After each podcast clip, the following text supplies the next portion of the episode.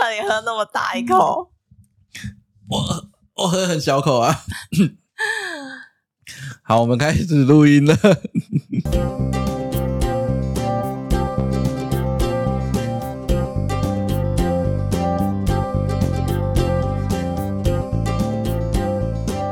各位听众朋友，大家好，这里是建心建心理，我是武力建心理师。这里是一个轻松的心理学频道。日常生活已经太闷了，所以我打算用比较轻松的方式介绍心理学。跟我录音的对象是珊迪。Hello，大家好，我是珊迪。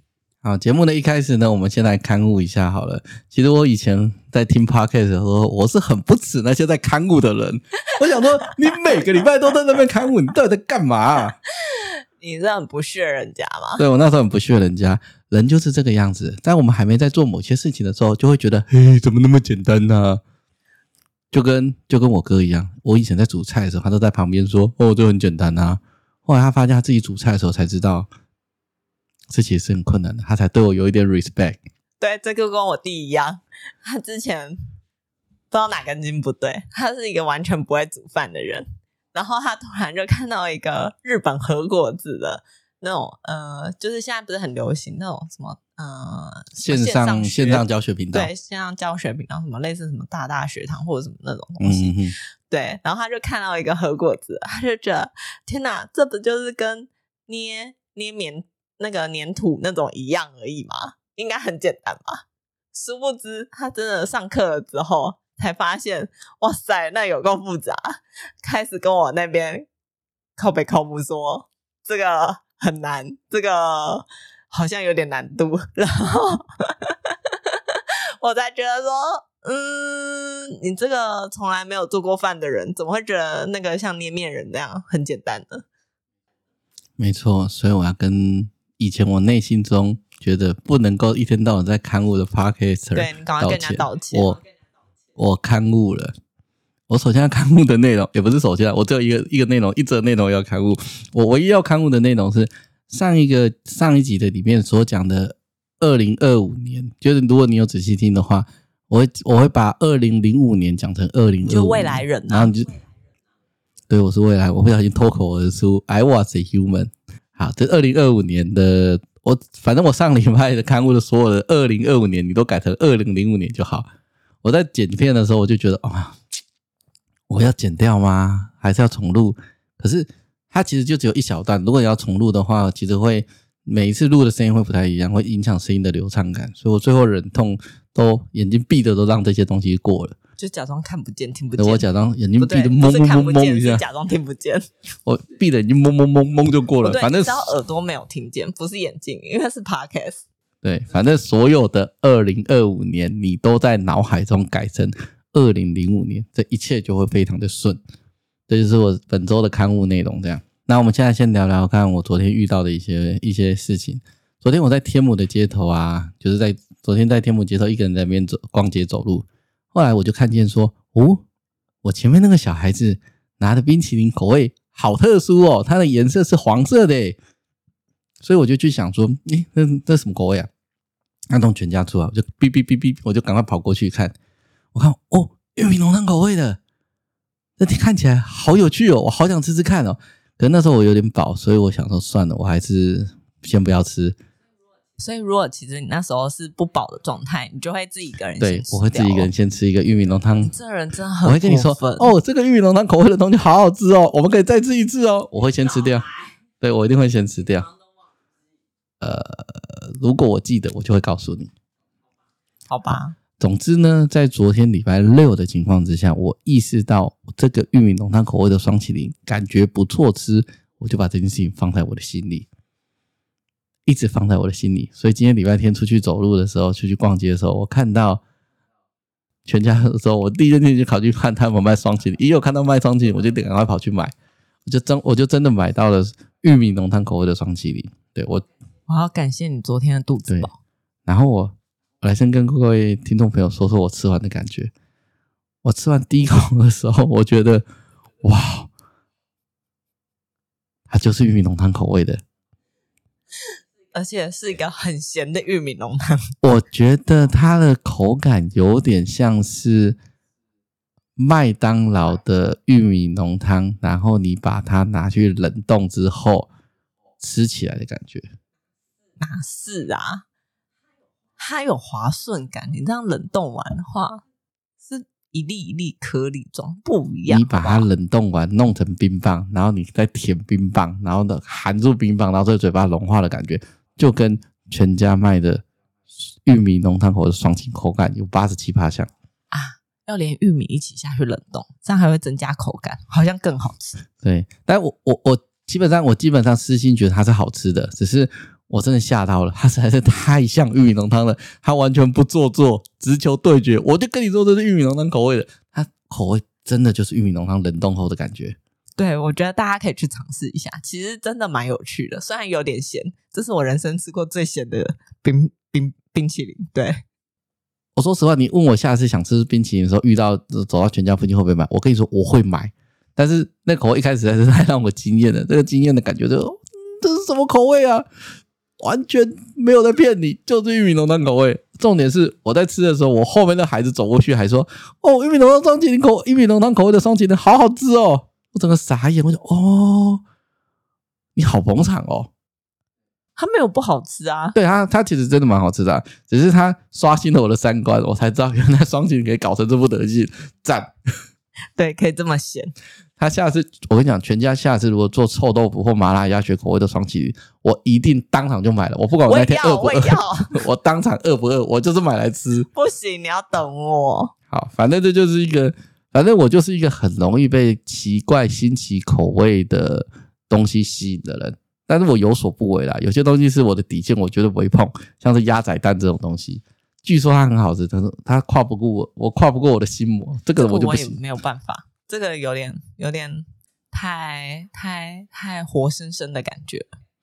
对，所以上次我们我印象中上次点外送的时候有。一家越南料理有鸭仔蛋，我 压根没有要点。对啊，我们两个一起跳过啊，略过那那那个那个菜单，大概就是这个样子。所以其实我是一个非常容易被新奇口味食物所诱惑的人。所以如果有在看我粉砖的朋友，就会知道我在上礼拜三吧，其实我在粉砖上有 po 一张海苔锅汤头的照片，这个就完全的很容易吸引我跟打动我。对，这很像你会买的东西。对，我那时候看到海苔锅的汤头，我第一个念头是我要买，我要买，我一定要买。对，你马上赖我，所以我礼拜三买完之后，第一个念头是：哎，这一定很好吃。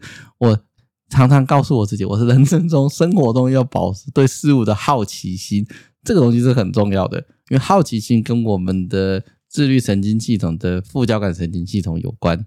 那真的假的？我都不知道自己。反正我待会会解释，我一定要跟各位。讲解海苔锅好不好吃？我今天终于吃了海苔锅。我从买的时候我就一直很想吃，那我今天终于吃了，好吃。对，真的好吃，而且要加起司跟饭下去，后来炊炊饭，他把它就是大家吸吃之后，可以后来做炊饭，然后最后你要铺上满满的起司。我跟你说，好吃，真的，真的好吃，真的有很多。不同层次的日本人的 创意跟日本人的邪恶，就在这个起司海苔锅炊饭里展现的一览无遗。它真的很邪恶，因为我们一锅海苔锅 放了四片起司，那个热量超高，吃它真的好吃。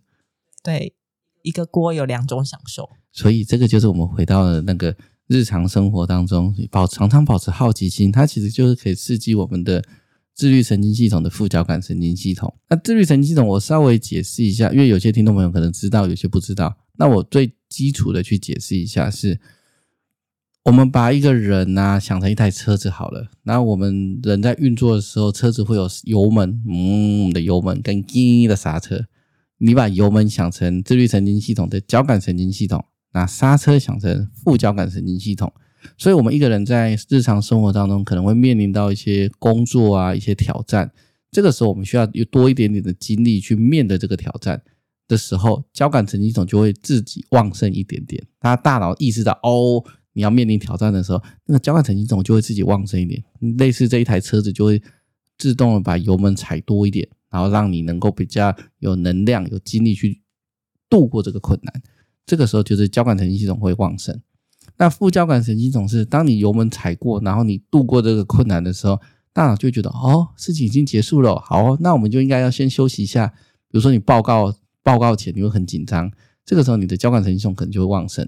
那你报告完之后，大家觉得很满意，你也觉得，呜，我终于结束了这个任务了。那你这个时候副交感神经神经系统就可能会旺盛，然后就会开始稳定下来，然后情绪比较平缓，然后慢慢的进到可以休息的状态。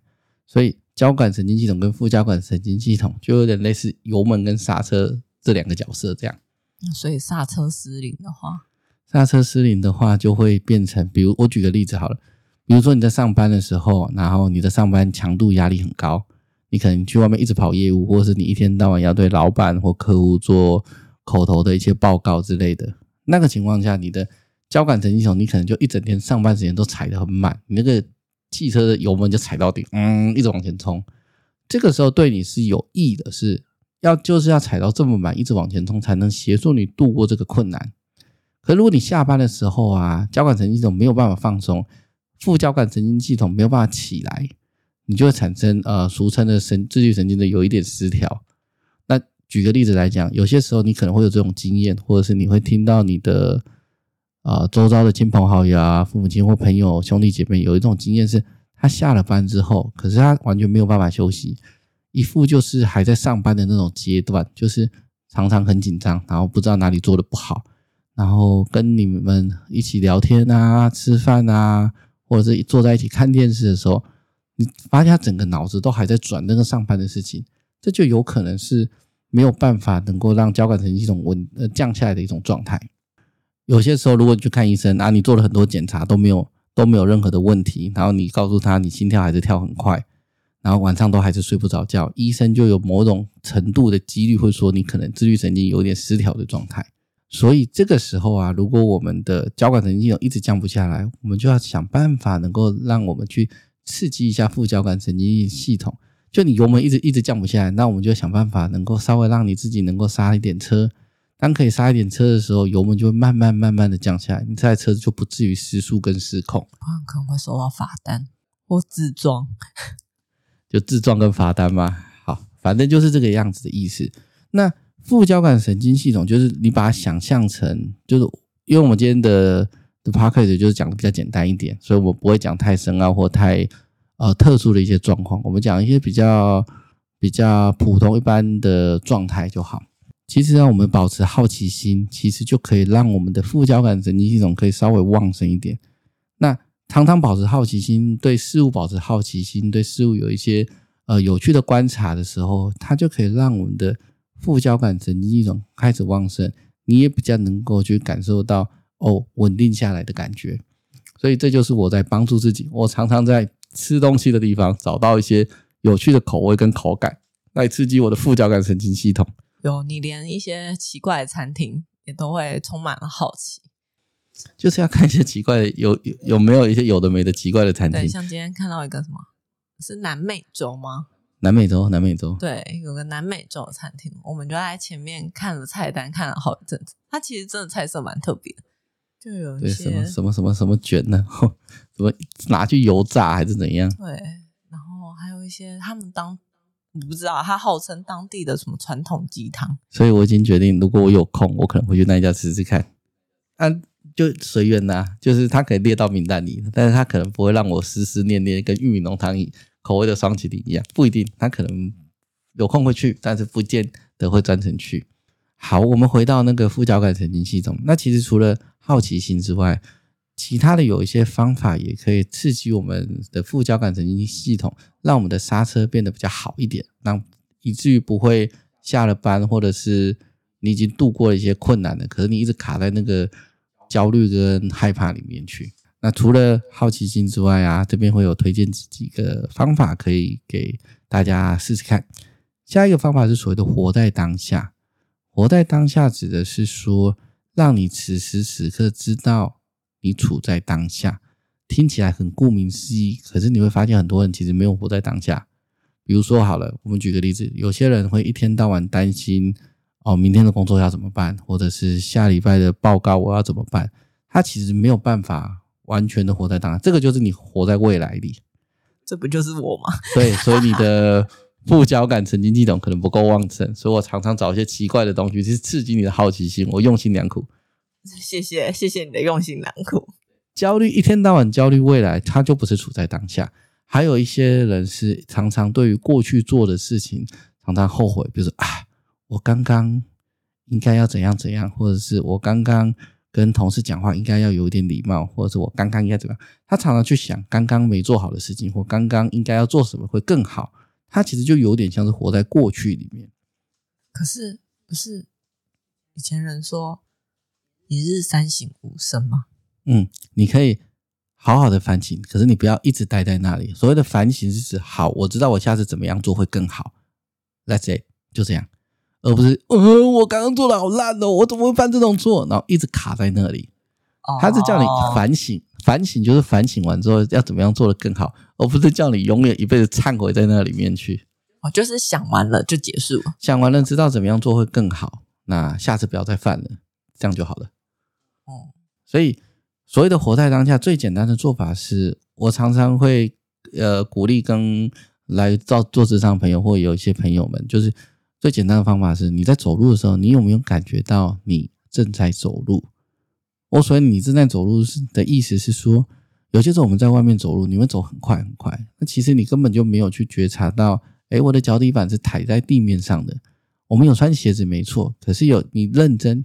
听众朋友有兴趣，你可以回下一次出门的时候感觉一下，你很认真的去觉察你的脚跟脚底板。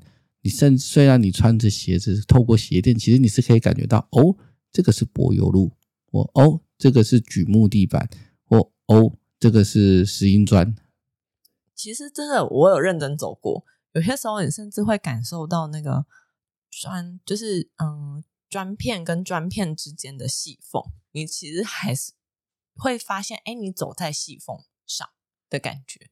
对，这个就是所谓的活在当下。我相信你那时候在认真走的时候，你应该把注意力都放在你在踩踏的脚底板上。这这只是一个方法啦。例如，另外其他的，让自己意识到自己活在当下，比如说去觉察到自己正在呼吸，觉察到现在自己正在生气，觉察到甚至是你在吃东西的时候，很慢很慢的吃，去感觉那个吃东西的味道。而不是一边吃饭一边滑手机。那这个情况下，当我们大脑意识到我正在吃东西，然后你看看你的食物，然后吃进去，慢慢咀嚼跟慢慢吃的时候，确实，那就是属于真正的活在当下。其实那样吃起来的东西，味道真的会，嗯，更丰富。跟你滑跟你滑手机的时候不一样。对，真的会不一样，连口感那些什么，比如说是炸鸡块，那个。炸的皮衣，你都会比较有感觉到，而不是那么的无脑的吃进去。对不起，我刚刚又 又被呛到。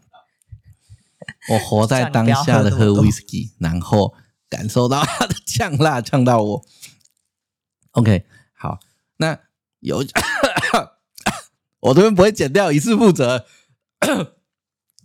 有兴趣的听众朋友可以试试看，你下次在吃东西的时候，你先看一下那个食物的样子，然后去感觉它，然后再慢慢的嚼。跟你划手机的时候吃，可能会有些不一样。那其实再仔细看它，跟仔细在咀嚼的时候，大脑就会知道，哦，我好像是活在此时此刻的当下。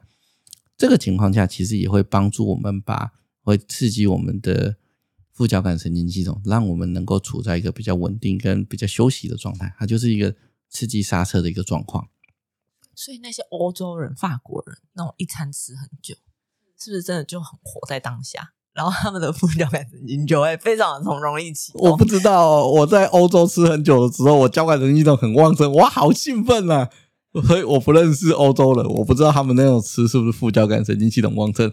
我在意大利的时候，我每餐都好兴奋的，我的交感神经有超旺盛的。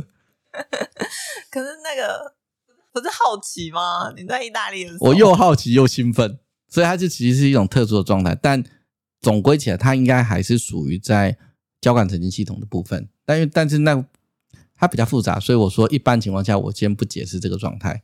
又好奇又兴奋，你那个时候交感神经系统会冲上去。好吧。我在意大利那十几天，我每天都好兴奋啊，这样。好吧，所以有点好奇，法国人是不是都副交感神经会特别的？我不知道，我我没有认识他们。我改天我认识法国人，跟他们聊过，我再跟你讲。好的，好，那下一个就是下一个就是社交互动，也就是说，如果你跟人呢、啊、可以保持一个良好的社交互动连接，社交的连接，这个时候也会刺激我们副交感神经系统的旺盛，就是刺激我们的刹车。那所谓的良好的社会互动是指你是真的跟你喜欢的对象，我们不是。不是不是真正男女之间那种喜欢的，就是你喜欢的这样。比如说你跟好朋友、好朋友那种，你跟朋友真的好好的聊聊天，然后你觉得跟在他面前你可以很放松，你可以做自己，那他也对你很信任，你也对他很信任，这个聊天的品质或互动的品质你是很舒服的，那这个就是一个良好的社会互动。那这个情况下，你的副交感神经系统可能就会就会就会比较好一点，会打开会上升。那如果你觉得你这一次这一场的饭局都是在 social。那那它就不是一个良好的社会互动，它就没有这样子的一个好的功能，它只会让你觉得很很很很有负担，压力很大，或很紧张，自己是不是说错话，这个就不在我们的讨论范围。对，那个就可能会冲冲到交感神经系统里面去，这就是另外一个可以刺激副交感神经系统的一个做法。所以那种就不能跟假面闺蜜聊天，那种可以。嗯，你这个东西好漂亮啊！屁的，我觉得很丑。对，你不能干这种事情，那个时候你绝对不会是个良好的社会互动。哦，那嗯，我只能说，嗯，很多女生应该就是会有一些比较比较那个表面的一些反应。所以，如果你发现你回到家，你跟一个朋友或跟一群朋友互动，你回到家你好累哦，你觉得你好惊哦，那应该就不会是一个我们认知当中一个。良好的社会互动的品质。